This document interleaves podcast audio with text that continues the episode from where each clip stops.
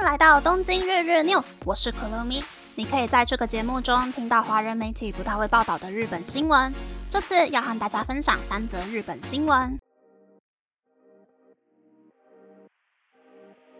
第一则新闻是，岐阜县唯一的百货公司高岛屋宣布在明年夏天结束营业。相关人士透露，歇业后的建筑物使用方针以及一百七十七名员工的雇佣方针，会在今后持续进行协议。高岛屋在日本国内外一共有二十五间店，比较有名的有东京日本桥店、大阪店、横滨店。不过，高岛屋近期正在加速结束经营不善的郊区店铺。例如，二零二零年歇业的横滨港南区店，以及今年一月歇业的东京利川店。高岛屋岐阜店在一九七七年九月开幕，总共有十一层楼，和市中心的柳赖商店街共赢共生。作为岐阜县内唯一的百货公司，一直受到当地民众的喜爱。遭受购物中心以及其他零售业的夹击，再加上建筑物老化和岐阜县市中心客人变少，加上岐阜的顾客常常会到规模更大，在 J 二名古屋车站大楼内的高岛屋名古屋店购物，以及相较于大都市中心的店铺受到外国观光客的加持，业绩表现良好。但仰赖当地人的祈福店，今年五到九月的业绩却比去年同时期还要低。相比于一九九一年度总营业额高达日币两百五十亿元，去年度祈福店的总营业额只有日币一百三十二亿元，而且去掉其他费用后，甚至还赤字了日币三千一百六十一万元。当高岛屋岐阜店歇业后，岐阜县将成为日本第四个没有百货公司的县。第二则新闻是，日本环境省呼吁，在冬天来临前要小心被熊攻击。根据日本环境省的速报，今年四到九月被熊攻击的人数多达一百零九人，是自二零零七年有统计以来最多的一年。大多数攻击人类的是亚洲黑熊，在北海道攻击人类的则是棕熊。分析攻击事件发生的区域和人数后，秋田县有二十八人被攻击，福岛县有十三人被攻击，长野县有九人被攻击，大约七成的攻击事件都发生在东北地区。而且十月以后，攻击事件也持续发生。因此，日本环境省表示，现在是熊准备冬眠的时期，会经常出没在人类居住的地区，呼吁民众要小心。第三则新闻是，持有日本国在留卡的外国人数创下最高纪录。根据日本出入国在留管理厅的统计，截至今年六月，持有在留卡的人数是三百二十二万三千八百人，其中。拥有永住资格的人大约是八十八万人，拥有技能实习资格的人大约是三十五万八千一百人，比去年多了百分之十点二。此外，因为日本在今年三月开放边境，光是上半年持新的在留卡入境的人数是一千零一五万四千两百人，大约是新冠爆发前二零一九年上半年百分之七十左右的人数。以上是这次和大家分享的三则新闻。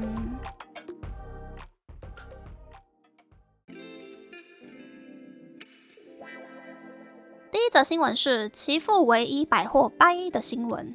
最近日本的新闻因为 Seven I 的一番操作，常常开始提到百货公司的问题。没有外国观光客造访，光是靠日本当地人在消费的百货公司，已经失去竞争力了。日本乡下当然有有钱人，但乡下真正的有钱人会花钱花时间去大都市一次买到开心。例如，我以前曾经去参观过的和歌山县的某一间纺织工厂，办公楼大厅是挑高设计，里面放了社长买的台币数千万元等级的跑车，像是会放在美术馆里面的有天使翅膀的大型雕像，要靠专业的物流公司才可以运送的超大型油画，等等那种一眼看过去都是台币好几千万起跳的收藏品。社长那么会买，想必社长的家人们也是很有本钱花钱促进经济才是。是规模有点尴尬的乡下百货公司，服务的不是这种真正的有钱人，而是家境小康的顾客。当顾客们都老了，开始领退休金生活之后，就不太会去百货公司购物了。所以我觉得，在二零二五年以后，日本百货公司歇业的速度一定会越来越快。第二则新闻是秋天注意熊出没的新闻。在 YouTube 看过三根研究所影片的人，应该知道日本的熊凶悍的程度是难以想象的。如果在野外附近没有建筑物的环境遇到熊的话，真的是很难说会怎样。近期如果有打算在日本登山的朋友，我觉得台湾也是一样啦，一定要结伴而行，准备防熊道具，出发前研究预防熊的各种招式，然后一定要先把三根研究所的加沙熊事件、石兽早田晃星事件的影片看完。没有要爬山，而且也害怕血腥案件的人呢，就不要看了，也不要去 Google 我刚刚说的是什么。那日本环境省给的资料是说，一九八零年到二零二零年度被熊攻击的伤患总共是三十七个人，死者总共是四十个人。然后近年被害人数上升速度变快的原因，可能是因为日本乡下地区的人变少，让熊的戒心下降，所以更常跑到人类居住的范围里面，就造成了这些攻击事件的发生。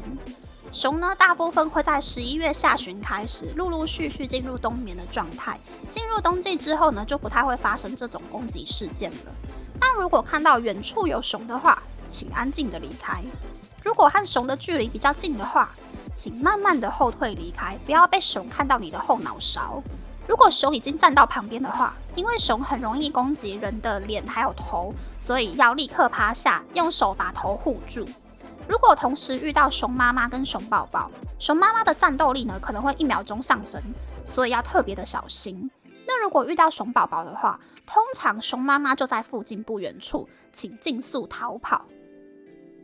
第三则新闻是在留人数创新高的新闻，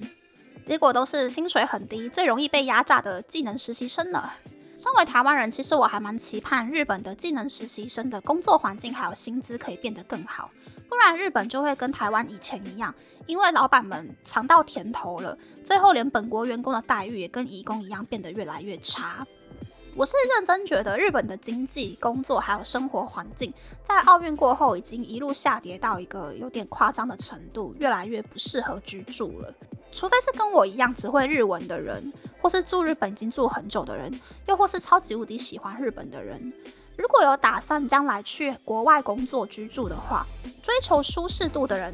我比较建议澳洲或是加拿大。如果是追求直来发展，想要做出一番成绩的人呢，现在去东南亚应该还来得及。越南还有印尼，这四五年左右吧。都市地区的经济发展还有配套措施，一口气从台湾的民国七零年代冲到现在大陆二三线城市的境界。新旧冲突之下，出现了很多新的商机。最近这两三年，日本的经济圈也开始在研究东南亚的变化，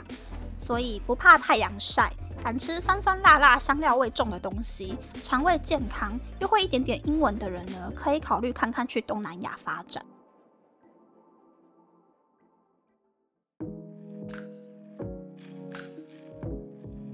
接下来想和大家分享。找新闻的时候呢，找到一个我觉得很有趣、很想要跟大家分享，但是觉得放在前面本篇介绍一点点浪费蓝味的新闻。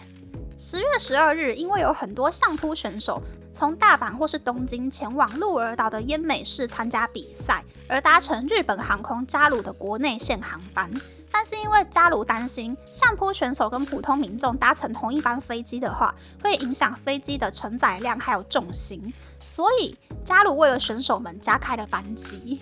加鲁表示，乘客的平均体重是用七十公斤去计算的，但是运动选手的体重呢要另外算。